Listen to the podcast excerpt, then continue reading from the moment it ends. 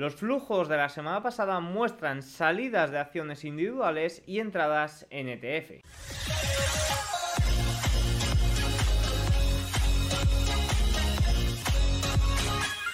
Muy buenas a todos y bienvenidos un día más al canal. Hoy es lunes 18 de diciembre de 2023 y en este momento son las 21.18 hora española, 15.18 horario ET. El día de hoy pues muy lunes, tranquilo por el momento, estamos teniendo un S&P 500 subiendo aproximadamente un 0,6, el resto de mercados bien, liderado por 7 magníficos, especialmente Amazon, resto de mercados Tranquilos, sí que es cierto que ha habido mucho movimiento en el petróleo, ahora lo vamos a comentar, y sí que es cierto que estamos a la espera de lo que pueda ocurrir la madrugada que viene en esa decisión del Banco de Japón, que sin duda es el punto más importante en las próximas horas. Antes de ir con el vídeo, mencionar al patrocinador de esta semana, que lleva ya conmigo más de un año, que es Bison Trade, sin duda un broker que recomiendo, seguridad, broker en español, atención al cliente, muy simpáticos y bueno, pues además tienen la parte de formación eh, continua, que de hecho,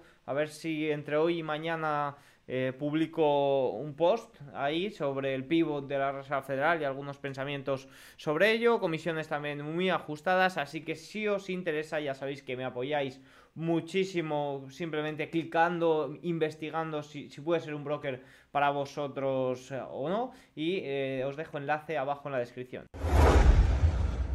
Vamos ya con los puntos más importantes del día. Arrancamos comentando la no compra de Figma por eh, parte de Adobe. Adobe se ha retirado la adquisición de la startup Figma por 20.000 millones de dólares después de chocar con reguladores en Europa y Reino, Unido. Adobe pagará a Figma una tarifa de cancelación de 1.000 millones de dólares. Recuerdo que esto, esta adquisición se anunció, no sé si noviembre del año pasado. En un primer momento Adobe, recuerdo que llegó a caer eh, un 5% ese mismo día. Hoy está subiendo un 2,8%. Fíjense, vamos a ver Adobe lo que está subiendo. En este momento está subiendo un 2,82% después de una ligera caída la semana pasada tras resultados. En general, la adquisición de Figma parecía un buen movimiento, caro, pero sí que es cierto que sobre todo lo que ha ocurrido en este año ha sido una evolución de la inteligencia artificial a otro nivel que quizás sea sustituto o pueda sustituir lo que hace Figma.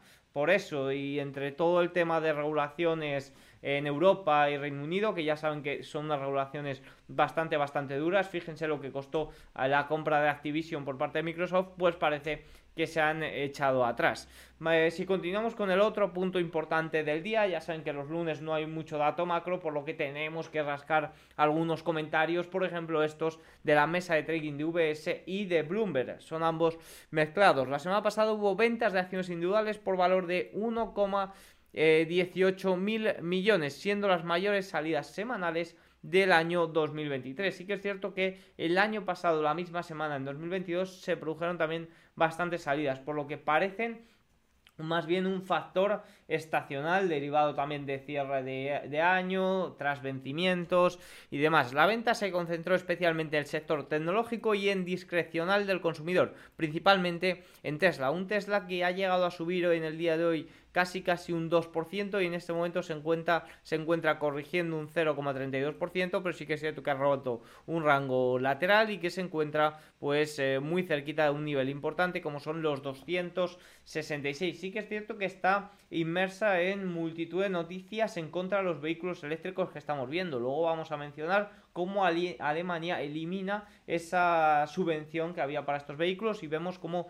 Estados Unidos la semana pasada lo eliminó también para alguno, algún modelo de Tesla. Así que es cierto que evidentemente la semana pasada lo que benefició fue esta vela de aquí, que fue el viernes, ese mismo miércoles se comentó la noticia de retirada de subvenciones o sí, son degradaciones fiscales, subvenciones, no, sé muy bien cómo funciona en Estados Unidos, pero sí que es cierto que daba como 7.500 euros para la compra de distintos modelos. De hecho, Tesla bajó precios para que eh, pudieran entrar en esas subvenciones y lo eliminó y eso eh, afectó mucho el miércoles a Tesla, pero sí que es cierto que poco a poco, sobre todo el miércoles tras ese Dobis, ese, giro a de la Reserva Federal, esas perspectivas ya nulas de subidas de tipos, pues impulsaron al mercado y camuflaron un poco todo esto, pero aún así, pues quizás sector tecnológico y consumo discrecional, pues más bien recogida de beneficios, sobre todo de algunas acciones que se encuentran muy sobrecompradas. Ya lo hablábamos en el vídeo de ayer, hay niveles muy elevados de sobrecompra, una sobrecompra en el índice de S&P 500 diaria no vista desde agosto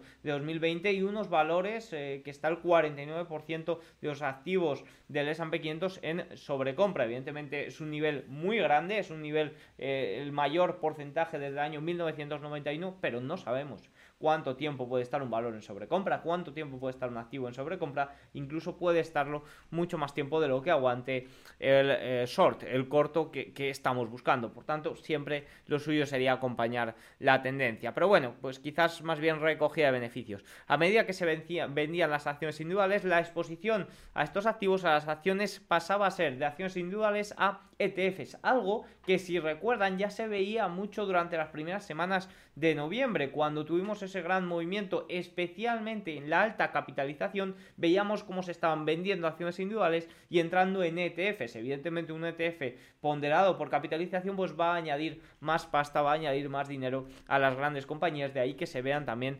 beneficiadas. Registraron los ETFs eh, los mayores flujos semanales de 2023, es decir, mayores que durante estas semanas de noviembre y un énfasis especialmente en la alta capitalización de Estados Unidos. Los ETFs S&P 500, bueno, SPI, que es el S&P 500, hay SPX y S&P SP eh, S&P que hay alguna diferencia entre ellos, pero al final ambos eh, es el S&P 500 y el triple Q que, replica el Nasdaq 100 experimentaron sus mayores flujos semanales desde mayo de 2022 y los flujos se concentraron también en el RSP, que es el S&P 500 equiponderado, de ahí ese gran movimiento que vimos por ahí. El S&P 500 registró las entradas récord de más de 20.000 millones de dólares, récord en toda su historia, igual que los flujos de RSP del S&P 500 equiponderado, del, eh, que son los mayores desde que se registran datos en este ETF, que fue en 2013. Así que bueno, pues, movimientos y eh, comentarios interesantes sobre lo que están haciendo los eh, valores. Dicho esto, vamos con los gráficos más importantes del día. Por primera vez desde septiembre, los fondos de cobertura se han vuelto bajistas con respecto al dólar. Cuidadito aquí, ya saben que los hedge funds son más bien un indicador contraria. Ojito porque el dólar ya ha tenido una caída muy muy considerable. Fíjense cómo el índice dólar ha estado ya unas cuantas semanas a la baja. Fíjense que lleva prácticamente, bueno, pues desde los máximos de octubre de este año a, a la baja, ya lleva corrigiendo casi casi dos meses y ya fíjense que se aproxima incluso a zona de, mm, todavía lo está lejos, pero zona de mínimos eh, anuales, pues eh, lo tiene ya más cerca que los máximos anuales.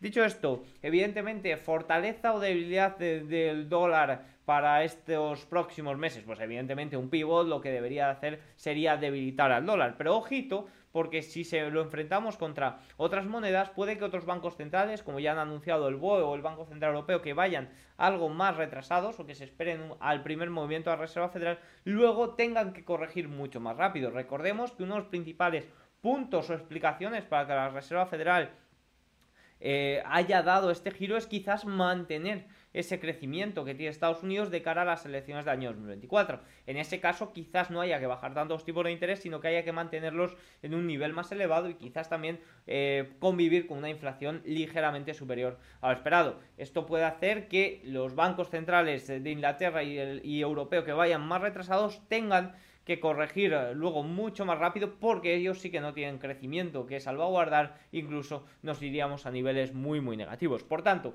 quizás a corto plazo el, el dólar puede tener gran debilidad frente a otras monedas, pero parece que en el medio largo plazo puede que el dólar siga teniendo esa hegemonía. Veremos a ver, evidentemente tendremos que actuar conforme a lo que vaya ocurriendo, que ya saben que aquí hay cambios de un día para otro. El propietario medio de Estados Unidos de un coche debe ahora más de lo que vale su vehículo, la mayor cantidad desde abril de 2020. Evidentemente, si lo haces a tipo variable, pues la subida de tipos de interés es lo que se ha llevado eh, por delante. De hecho, el otro día estaba mirando eh, coches y es muy curioso porque te dan un precio al contado aquí en España te dan un precio al contado y luego te dicen eh, eh, precio financiado y te dan un precio inferior, a lo mejor inferior en 2.000, 3.000 euros, pero claro, luego te dan un TAE del 14% y te fijas y a lo mejor en un coche de 35.000 euros le acabas eh, pagando 60 y pico mil euros, que dices, pues, pues, vale, ah, pero el primer titular es el coche financiado más barato, pero bueno, pues así es un poco eh, cómo funciona esto y evidentemente el, aumento de tipos de interés pues ha llevado por delante a muchos de estos préstamos de, los particulares estadounidenses. En Alemania el gobierno ha puesto fin bruscamente a un plan de subvenciones a coches eléctricos, lo que supone un duro golpe para la industria automovilística, ya de por sí en dificultades. La supresión del plan podría poner en peligro los planes de Alemania de poner en circulación 15 millones de vehículos de aquí a 2030. En la actualidad solo hay 1,3 millones de vehículos eléctricos matriculados, lo que no representa ni el 3% del total de vehículos matriculados en Alemania. Sin duda es un duro golpe para la industria automovilística porque estas subvenciones sí que eran un gran incentivo. Veremos a ver qué va pasando y cómo va evolucionando. Las expectativas empresariales alemanas empeoraron por primera vez desde agosto, cayendo a 84,3 desde 85,2 del mes pasado, socavando las esperanzas de eh, que se consolide una recuperación en la mayor economía de Europa a principios del próximo año. Ya hemos visto cómo los primeros datos de PMI del mes de diciembre siguen manteniéndose bastante, bastante débiles. Quizás sea Alemania el único sitio donde se empieza a intuir suelo, pero por ejemplo países como Francia que deberían de acompañar están teniendo datos muy, muy débiles. Y bueno, aquí no, no hay, pero bueno, que a nivel estacional, ya lo comentábamos en el vídeo de ayer, estamos entrando ya en esa etapa de rally de fin de año que suele producirse tras el vencimiento que tuvimos el viernes pasado. Dicho esto, vamos con el cierre de sesión. Correcciones en Europa, el Eurostock 600 corrige en el día de hoy 0,27% después de algún comentario en tono duro por parte de alguno de los bancos por alguno de los miembros del Banco Central Europeo, al igual que eh, por parte de la FED. Ha hablado Mester, creo que también ha hablado alguien más. La verdad que no lo he prestado mucha atención. Sí que he leído en Bloomberg que eran comentarios un poco en tono duro, pero bueno, no tiene más importancia. Sí que tenía mucha importancia lo de Williams del viernes pasado, porque eran, eh, era un miembro mucho más importante, pero bueno, lo de hoy son más bien eh, ruido ahí, escuchas un sonido, pero no ha tenido mucha influencia en el mercado. Evidentemente, los índices europeos ya, ya veníamos comentando que una corrección, una consolidación podía ser más que evidente. Eurostock 50, el futuro menos 0,06. DAX alemán corrige 0,6%. Primera zona de soporte los 16.470. CAC francés corrige también 0,37. IBEX 35 que lleva ya en corrección desde el 6 de diciembre. Evidentemente afectado pues por varias cosas. Tuvimos caídas importantes la semana pasada. Fíjense que en la banca, Santander, BBVA también corregía y CaixaBank. También tuvimos, bueno, CaixaBank tuvo una corrección bastante mayor. También tuvimos recogida, o sea, descuento por dividendo en Telefónica y Verdrola que también ha tenido ahí una pequeña consolidación y Indetex que sí que es cierto que presentó buenos resultados y fue un poco la excepción en España. Si continuamos viendo los mercados europeos, tenemos al Reino Unido el futuro 0,93 al alza, Italia 0,55 a la baja, Suiza 0,08 al alza y Países Bajos 0,03 a la baja. Si nos vamos a China, el Hansen no termina de levantar cabeza después de que el viernes pasado, tras esos datos económicos superiores a lo esperado, pero ojito, superiores a lo esperado, superados también a, superiores también a los meses anteriores, pero ojito, estábamos hablando de un dato interanual y en noviembre del año 2022 estábamos prácticamente, estaban prácticamente cerrados por COVID-19. Por tanto, fuerte eh, recuperación el viernes que subía un 2,38%, pero era más bien un rebote en este fuerte impulso bajista que se frenó en la zona de resistencia de los eh, mínimos del 20 de octubre. De momento no puede con ellos. Nikkei japonés 0,64. Mañana muy pendientes de lo que ocurra aquí. También movimientos muy pendientes de lo que ocurra en los rendimientos de los bonos japoneses a 10 años.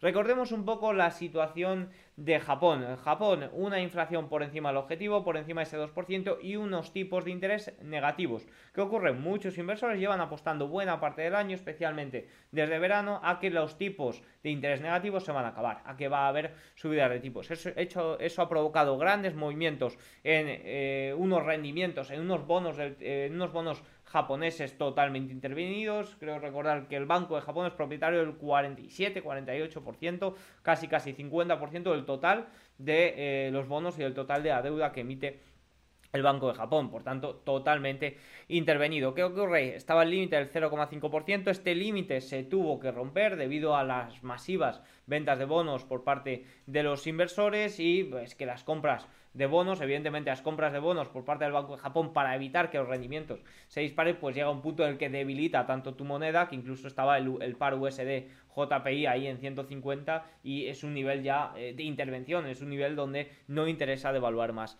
la moneda. Por tanto, ahí tuvimos... Em, ahí tuvimos un fuerte movimiento al alza de los rendimientos, evidentemente fue eh, un acompañamiento y tuvo también presiones en los rendimientos mundiales, también estadounidenses y alemanes. Ahí fue cuando los rendimientos de Estados Unidos se dispararon al 5%, fíjense, hasta noviembre. Y a partir de ahí sí que hemos tenido una corrección bastante importante. Pero ojito, porque tuvimos un rebote exactamente el miércoles 6 de diciembre después de que UEDA dijera que iba a haber subidas de tipos para la primavera del año 2024. Muchos inversores empezaron a especular en qué podría ocurrir para la reunión de mañana. De momento, UEDA, en sus últimas intervenciones, sus últimos comentarios la semana pasada, el lunes 11 de diciembre o martes 12 de diciembre, que fue la semana pasada, dijo que no iba a haber movimientos en los tipos de interés en el día de hoy. Eso provocó caídas en los rendimientos, pero bueno, mañana estén muy atentos a lo que pueda ocurrir, eh, también a comentarios que pueda hacer de cara a subir de tipos y sobre todo a los movimientos que tengamos en los eh, bonos japoneses, que sin duda serán muy importantes para el rendimiento de los bonos en, eh, el resto del mundo. India sigue al alza, 0,18, sigue al alza, perdón, corrige ligeramente, pero bueno, sigue al alza prácticamente, corrige ligeramente un 0,18%. Si nos vamos a Wall Street, a falta hoy de 25 minutos para el cierre sesión, vemos al Dow Jones subir un 0,05%, el S&P 500 sube un 0,57%, fíjense el equiponderado que en el día de hoy corrige 0,27, nos indica que sobre todo son los 7 magníficos y las grandes compañías las que están liderando el día de hoy. Nasdaq 0,81, los 7 magníficos, el 100, el... Eh, em, y Russell 2000 prácticamente plano en el día de hoy. Fíjense que si nos vamos a ver por capitalización bursátil, vemos como las mega caps están liderando masivamente el día de hoy, mientras que las small caps se mantienen más bien rezagadas. Fíjense por sectores, tecnología, o sea, servicios de comunicación, el que está liderando. En parte eh, Amazon, tecnología sí que es cierto que se queda algo más rezagada, pero fíjense que si nos vamos a ver los market leaders, vemos a Apple que corrige un 0,72% después de que el viernes China anunciara que muchas de sus compañías estaban prohibiendo o restringiendo el uso de iPhone y también después de comentarios de cancelaciones por parte de Apple Watch, el Series 9, creo recordar, y el Ultra en alguna eh, parte de Estados Unidos. Sobre todo relacionado con tema patentes. Microsoft 0,47, Amazon, fíjense, 3,15%, rompe ya esta pauta, este rango lateral, esta típica pauta plana, pues rompe al alza, ya amagó con romper el miércoles pasado, el jueves corrigió ligeramente y de nuevo al alza. Nvidia también 2,94%, fíjense muy cerquita de máximos históricos. Google 2,85% también el día de hoy. Meta 3,2%, máximos de 52 semanas para Meta. Mientras tanto, Tesla, la más rezagada de los siete magníficos, que sí que es cierto que tuvo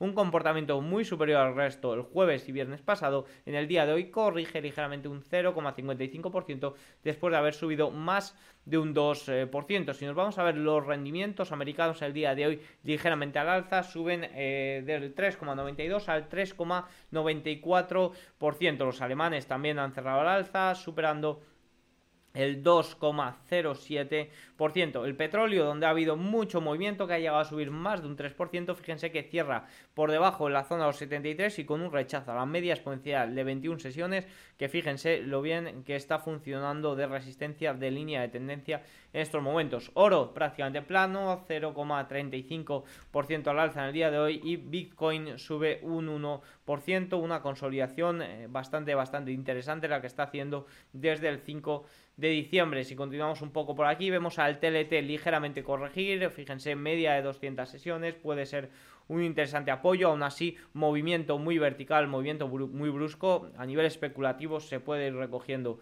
beneficios y quizás rotar hacia la parte más corta de los bonos, ya que mm, pivot de Reserva Federal, baja de tipos, influye mucho en esta parte corta más que en la parte larga. Por tanto, puede ser interesante ese movimiento. Fíjense, eh, a 30 años el día de hoy 4%, 4,05%, 20 años 4,23%, 2 años 4,45% que se mantiene ligeramente por arriba también el día de hoy. Dólar prácticamente plano, frente al euro corrige un 0,17%. Los lunes no suele haber tampoco mucho movimiento. Por tanto, listo ya esto. Para mañana ya he comentado todo lo que opino y lo que hay que vigilar por parte de la decisión de tipos de Japón. Y en Eurozona también tendremos datos finales de inflación, que se espera un dato de 2,4 frente al del mes pasado de 2,9%. Y en Estados Unidos también datos de vivienda, datos inmobiliario con permisos de construcción y viviendas iniciadas. Así que nada, tienen todos los datos, ya saben que los lunes es un poquito más tranquilo y bueno, pues no olvide bien para ir cogiendo ritmo de cara a la semana. Eh, si les ha gustado dejen un like, un comentario y nos vemos mañana. Chao.